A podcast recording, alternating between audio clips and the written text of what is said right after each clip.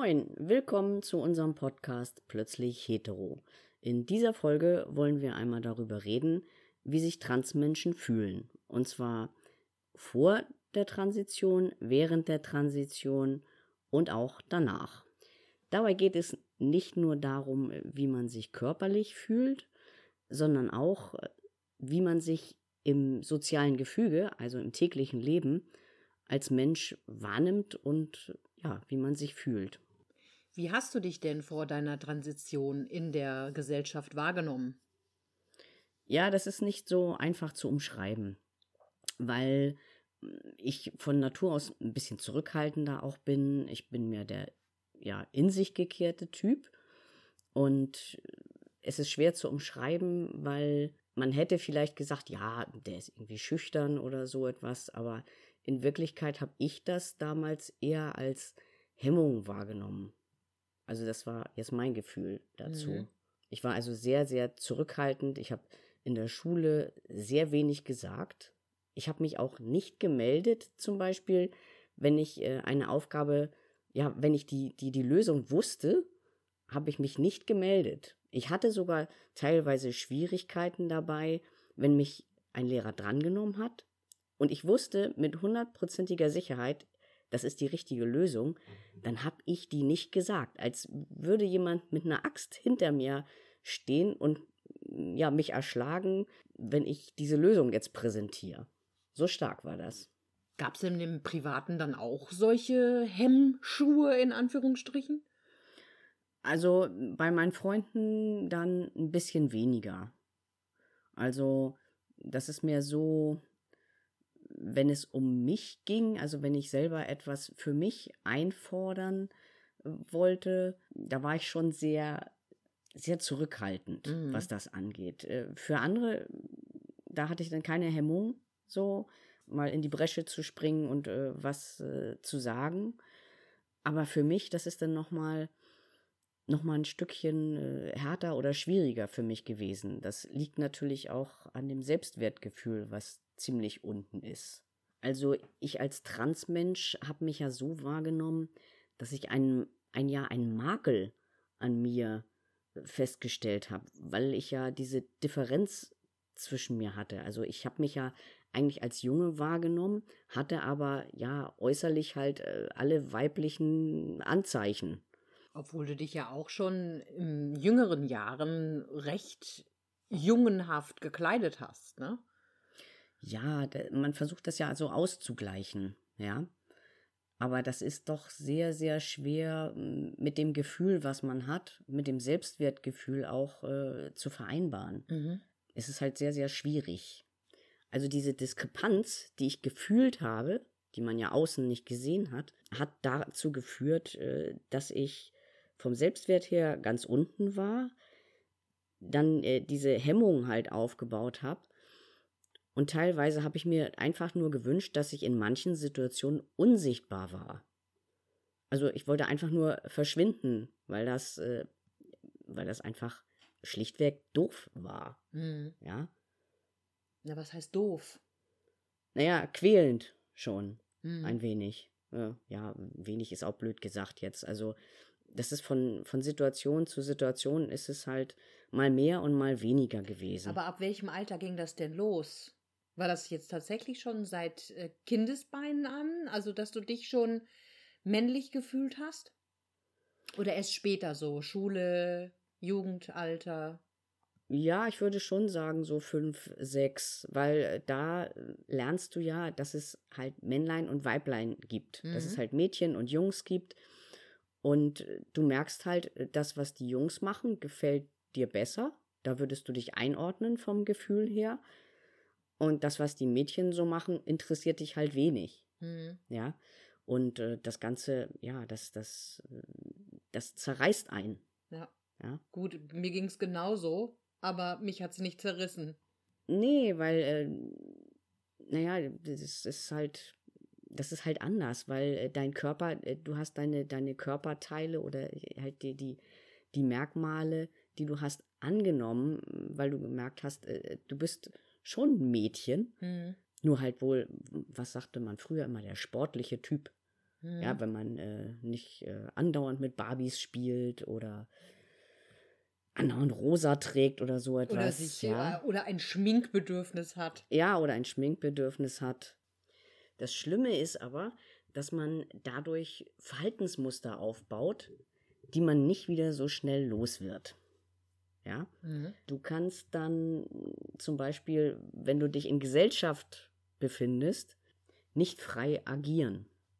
Das heißt, du kannst nicht einfach so mit Leuten reden, weil du halt so gehemmt bist, weil du im Boden versinken möchtest und weil du innerlich weißt, du bist nicht wie die.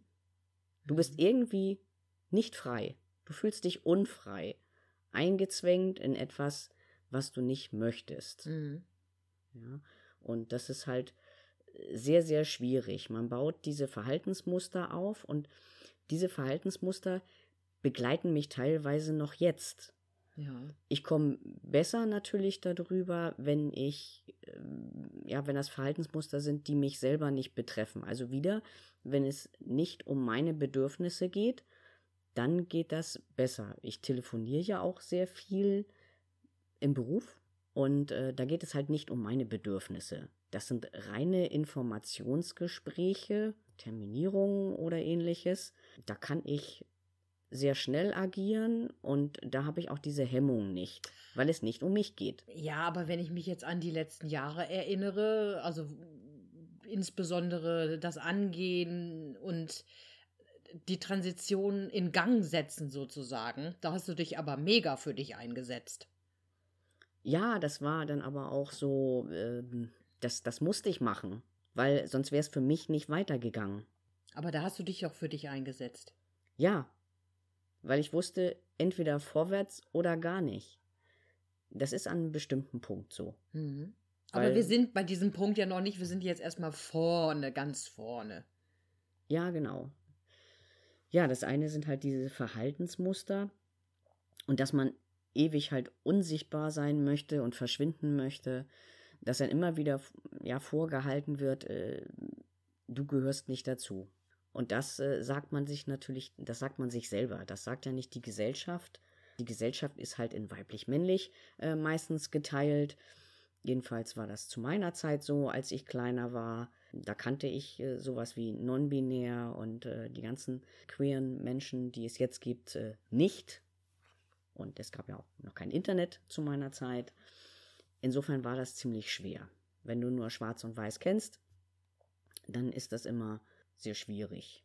Etwas ähm, leichter wurde das denn mit der Geburt äh, meiner Tochter, weil dadurch musste ich den Fokus halt ja auf, auf die Verantwortung, die ich ihr gegenüber habe, lenken. Das heißt, ich musste aus diesem Schneckenhaus, was ich mir sozusagen selber aufgebaut habe, raus.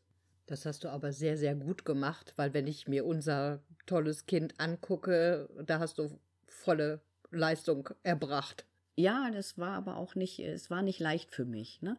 Das war schon eine Herausforderung für mich einerseits und andererseits äh, war es auch eine Chance für mich, endlich sozusagen rauszukommen. Hm. Ja, mich, mich selbst auch zu zeigen. Weil Transmenschen zeigen äh, vielleicht nur ein Drittel von sich, von der Persönlichkeit. Alles andere ist äh, sehr angepasst, um in diese Gesellschaft zu passen. Hm. Du willst ja auch dazugehören. Jeder möchte dazugehören. Jeder Mensch, egal welches Geschlecht oder welche Hautfarbe er hat. Mhm. Und so ist das halt bei Transmenschen auch. Nur ist dieser, dieser Makel, den man in sich fühlt und, und diese Zerrissenheit, die machen einen halt äh, fix und fertig. Und das beschäftigt einen auch sehr, sehr viel in Gedanken. Mhm. Also unsere Tochter war, kann man sagen, der erste Schubs oder der erste Stups, den ich bekommen habe, um in mein Leben zu finden. Und dann kam ich. Ja, genau. Du warst denn, äh, bist der zweite Mensch, der mir nochmal einen Stups gegeben hat, wo ja viele Menschen äh, gesagt haben, dann, ähm, seitdem ich mit dir zusammen bin, bin ich viel offener. Hm. Ja, das hat man mir auch gesagt, ja. Wir sind ja als Frauenpaar angefangen sozusagen. Und da haben einige, wie das immer so ist, natürlich auch gedacht, so, ach ja, äh, die werden ja wohl auch männliche und weibliche Parts in ihrer Beziehung haben und äh, haben mich aber dann, weil ich halt so auch der geselligere Typ bin, eher so in diese männliche Schublade gesteckt. Und du, weil du so zurückhaltend warst, eher so in die Weibchenecke geschoben wurde. Obwohl du ja schon immer der handwerklich begabtere Mensch bist. ja, obwohl Frauen natürlich auch äh, handwerklich begabt sein können. Ja, ja das äh, natürlich. sehe ich jetzt nicht so als Kriterium an. Mhm. Also ihr zwei habt mich äh, sehr motiviert, aus mir herauszukommen. Aber Hemmung und Unwohlsein ließ sich natürlich damit nicht wegmachen. Mhm. Also mein Mut wurde sicherlich größer, etwas für mich selber auch zu bewirken, für meine Bedürfnisse einzustehen. Aber ähm, du bekommst halt diese Diskrepanz, die dich gefühlsmäßig innerlich bewegt, nicht weg, Mhm. die Problematik. Ja, auch mit Ablenkung bekommst du es nicht weg. Deswegen ist es dann ja auch irgendwann aus mir herausgebrochen. Mhm. Was sehr lange gedauert hat. Ich meine, du, wann hast du dich geoutet? Wie alt warst du? 48? 48, ja. Mhm. Ja, es hat lange gedauert. Ich habe halt lange immer einen Weg gesucht, wie ich äh, glücklich werden kann. Mhm. Ja, das hat halt sehr, sehr lange gedauert. Mhm. Es, es fehlt halt immer ein Stück vom Glück. Du äh, stehst irgendwie immer, ja, daneben, neben dem Glück. Mhm. Ja, wenn, wenn andere sich freuen und total glücklich sind und ähm, ja, man, man fühlt sich, als wenn man hinter dieser Glasscheibe halt steht und nur zugucken kann. Mhm. Ist das jetzt heute auch noch so mit den Gefühlen? Nein, das ist definitiv weg. Also ist die Glasscheibe weg und du kannst jetzt tatsächlich den Gefühlen freien Lauf lassen und die Gefühle auch zeigen, die dich beschäftigen. Ja, also seitdem ich mich geoutet habe, kann ich, äh, ja, man kann sagen, frei lachen. Mhm.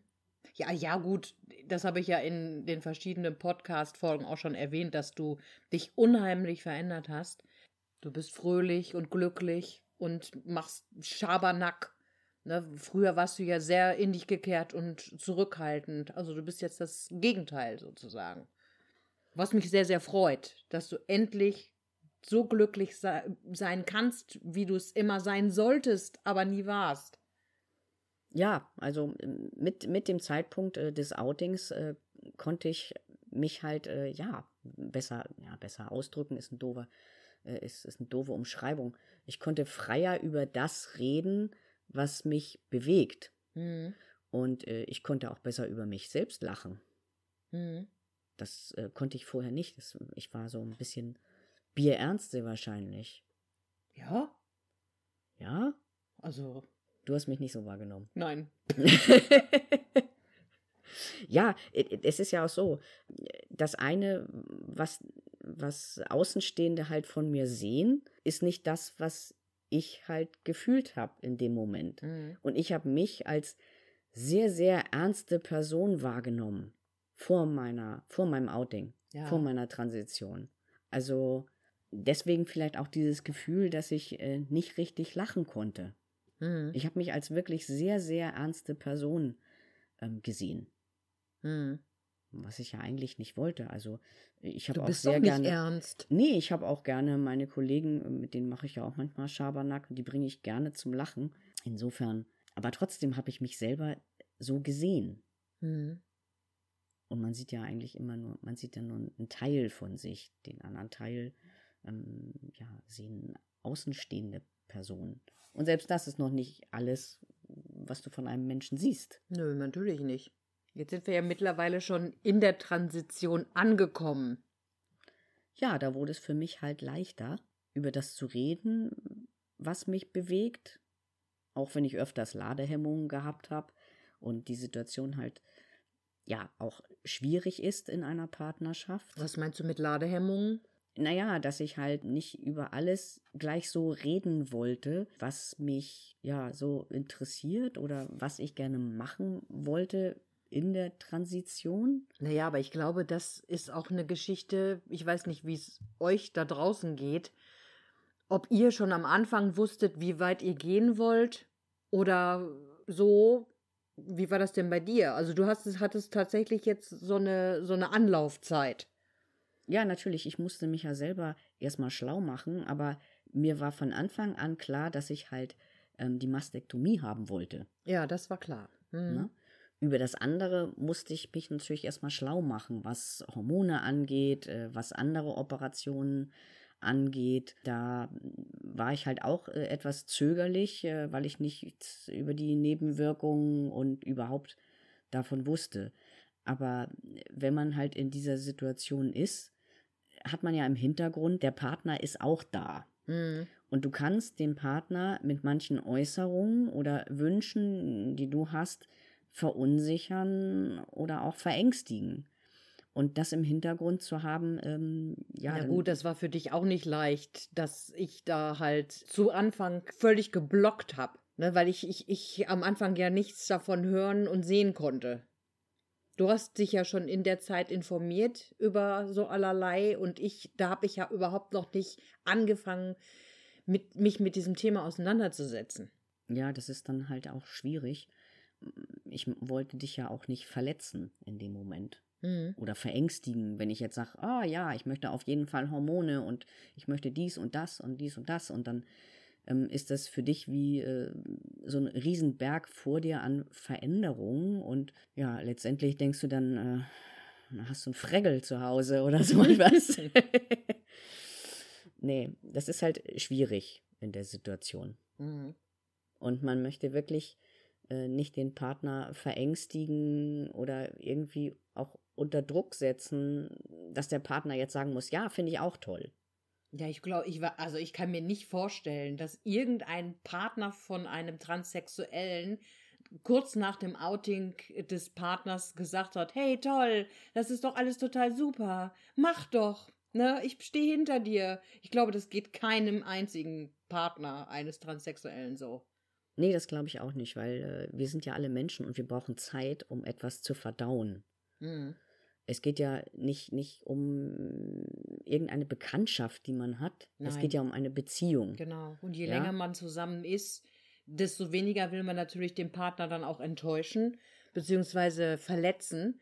Und deswegen kann ich mir auch vorstellen, dass du da einen Gang zurückgeschaltet hast. Was mir gegenüber aber so rüberkam, als äh, dass du mich ein bisschen außen vor lässt. Und so kann man natürlich auch Probleme schaffen. Ja, also sozusagen, du hast die Tür aufgemacht, ich stand davor, dann hast du sie aber wieder zugemacht und hast nicht weitergesprochen. Was habe ich jetzt vor und so weiter. Ne, also das, ähm, ich musste natürlich auch meine Zeit haben, um das Ganze zu verdauen. Aber so über die Jahre ist das sehr gut gelungen. Ja, du möchtest natürlich ähm, dir Zeit geben. Ja, Ja. Aber du musst dir selber auch Zeit geben. Das ist nämlich auch immer so eine Sache. Wenn, wenn die äh, Transition losgeht, beziehungsweise wenn man sich als Transsexueller outet, da kann es ja dem einen oder anderen gar nicht schnell genug gehen, alles in Gang zu setzen, Hormone zu bekommen, seinen Ausweis zu ändern, etc. Ne? Also, und der Partner steht dann daneben und staunt. Bauklötze. Ja, aber dann hat der transsexuelle Partner aber auch schon inneres Outing hinter sich, wenn er schon nach außen gegangen ist Mhm. und hat sich sehr wahrscheinlich auch schon Gedanken darüber gemacht. Ja, wenn du in der Transition aber steckst, um jetzt noch mal auf das Gefühl der Transsexuellen zu kommen, dann bist du auch sehr euphorisch. Mhm. Ja, du hast dich geoutet, das heißt, es ist draußen, die Leute wissen, wer du bist, wer du wirklich bist. Mhm. Ja, und dann äh, gehst du es halt an und ähm, dabei ist man halt euphorisch. Diese Euphorie kannst du natürlich nicht volle Pulle rauslassen gegenüber dem Partner. Mhm. Der ist damit hoffnungslos überfordert. Ja, oder dem Rest der Familie, ne? Weil Oder auch auch, das. auch unser Kind und auch äh, deine Eltern haben äh, da dran zu knacken gehabt. Und zwar ganz schön lange. ja, weil der transsexuelle Partner ist dann immer ein Sprung davor. Mhm, genau. Und in dem Moment, äh, du willst die Euphorie natürlich auch irgendwo loslassen. Mhm. Also du möchtest sie, sie rauslassen. Mhm. Ja? In dem Moment ist es natürlich gut, wenn du diese Begleittherapie hast, weil du da einen Menschen vor dir hast, der gefühlsmäßig nicht mit dir verknüpft ist. Das heißt, du kannst weder, wenn du dem blöde Dinge erzählst, wehtun, noch äh, knallt er dir eine, wenn du sagst, hey, ich will das und das und das und das und das machen. Ja, weil es ihm irgendwie zu schnell geht oder so. Ja, das hört sich jetzt gerade so an, als hätte ich dir eine geknallt. Nee. das war jetzt nur ein Beispiel. Ach so. Ja, es geht halt um Überforderung. Mhm. Ja, und das möchte man halt vermeiden. Also ich wollte das damals vermeiden. Mhm. Also das Gefühl während der Transition ist also geprägt von ja, Euphorie auf der einen Seite und auf der anderen Seite halt äh, niemanden vor den Kopf zu stoßen. Ja, wenn ich das jetzt mit der Jetzt-Situation vergleiche, wo ich jetzt sage, dass ich fertig bin für mich, dann ist es natürlich leichter für mich, die Situation jetzt obwohl ich so ein bisschen, ich bin ja körperlich äh, sozusagen fertig. Man merkt halt, dass die Seele, die Psyche halt hinterherhinkt. Vom Gefühl her würde ich die Jetzt-Situation so beschreiben, dass ich mit Altlasten in ein neues Leben starte. Mit Altlasten meine ich dann diese Verhaltensweisen, von denen ich schon äh, vorher berichtet habe. Und je nachdem, wie ich halt Kraft habe, äh, schaffe ich es manchmal, diese abzulegen, aber es gibt halt auch Tage, wo das recht schwierig für mich ist oder wo die Situation mich einfach überfordert, mhm. weil halt das Selbstwertgefühl auch nicht so schnell aufgebaut werden kann. Das ist halt von Mal zu Mal in Tagesform abhängig. Mhm. Beispiele für? Ja, natürlich gibt es ein Beispiel dafür. Äh, zum Beispiel, wenn ich falsch angesprochen werde. Ich bin ja nun auch nicht so ein Brocken. Ähm, so dass man sagen kann, äh, ey, das ist ein Riesenkerl oder so etwas. Ich bin ja eher zierlich und klein. Und äh, wenn man dann so eine Maske auf hat, dann wird man auch nicht gleich als Mann wahrgenommen. Und wenn ich dann halt als äh, Frau angesprochen werde, äh, sei es irgendwie an der Kasse im Supermarkt oder auch äh, auf der Arbeit, ähm, weil die Patienten das auch so gewohnt sind und so, dann schaffe ich es halt manchmal nicht, die Leute zu berichtigen. Ah, stimmt. Das Thema hatten wir ja neulich schon mal. Mhm. Dann liegt das also an dem in Anführungsstrichen zurückgebliebenen Selbstbewusstsein. Ja, klar. Mhm. Oder auch wenn ich mit mehreren in einer Gruppe irgendwie ähm, ja, diskutiere oder irgendwas bespreche. Und äh, jeder gibt so seine Meinung äh, dazu und äh, meine Meinung entspricht eigentlich den anderen auch, dann empfinde ich das manchmal als ja überflüssig oder äh, ja nichtig, wenn ich jetzt meine Meinung, die ja den anderen entspricht, auch noch dazu gebe. Hm. Wie du ja am Ende der letzten Folge schon berichtet hast, wolltest du mit deinem Endokrinologen mal sprechen, wie das jetzt ist mit Spritze statt Gel. Was ist denn aus der Geschichte geworden? Ja, ich äh, spritze das jetzt tatsächlich selber und so vom Gefühl her, ja, ist das eigentlich genau gleich.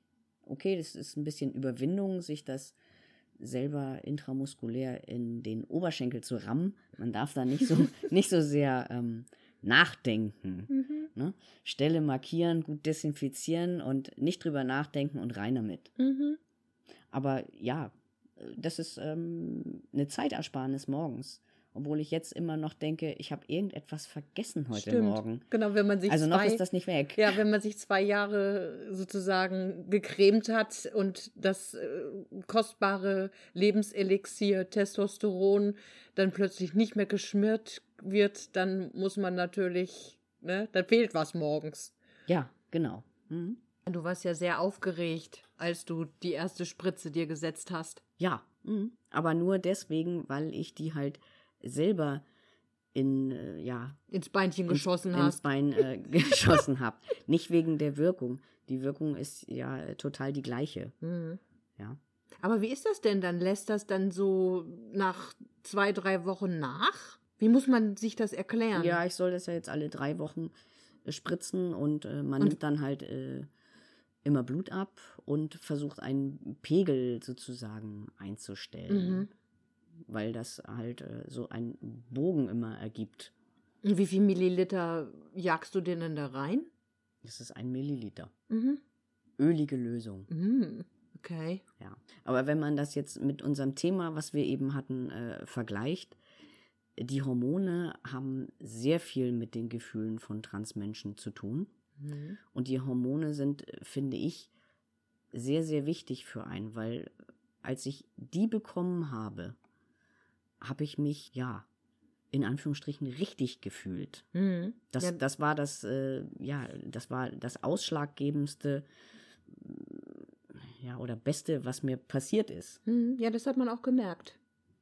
Weil du, du fühlst dich sofort passend Mhm. in dem Moment.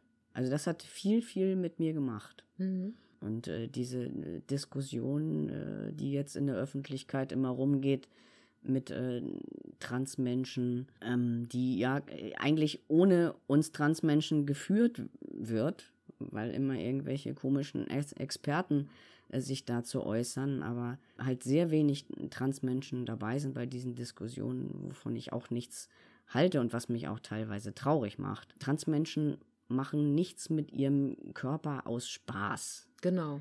Das mal ganz vorneweg. Mhm. Und äh, deswegen lag mir halt äh, diese Folge, wie sich ein Transmensch fühlt, sehr am Herzen, Mhm. weil der Leidensdruck echt groß ist. Das stimmt. Man fühlt sich wirklich nicht gut. Und äh, Transmenschen leiden wirklich. Mhm. Ihr könnt uns ja gerne mal schreiben, wie ihr das so empfunden habt. Da würden wir uns sehr drüber freuen. Und vielleicht können wir uns ja dann auch mal so ein bisschen austauschen. Wie habt ihr das empfunden? Eure Gefühle vor, während und vielleicht sogar schon nach der Transition. Kommt ja ganz drauf an, wie weit ihr schon seid. Und wie ich jetzt mittlerweile gesehen habe, da draußen sind viele von euch, die gerne auch mal mit ihrer Geschichte herauskommen können und auch schon herauskommen und das finde ich großartig. Deswegen macht Franz auch mit mir diesen Podcast, damit wir vielleicht auch euch ein bisschen ein Stück weit helfen können oder anschubsen können, wie Franz damals angeschubst werden musste. Genau. So, wir kommen jetzt zum Ende. Schreibt uns gerne, ihr wisst ja wo. Und dann bis zum nächsten Mal. Tschüss. Tschüss.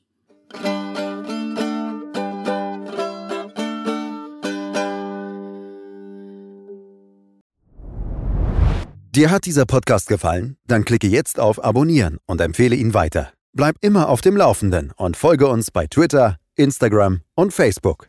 Mehr Podcasts findest du auf meinpodcast.de.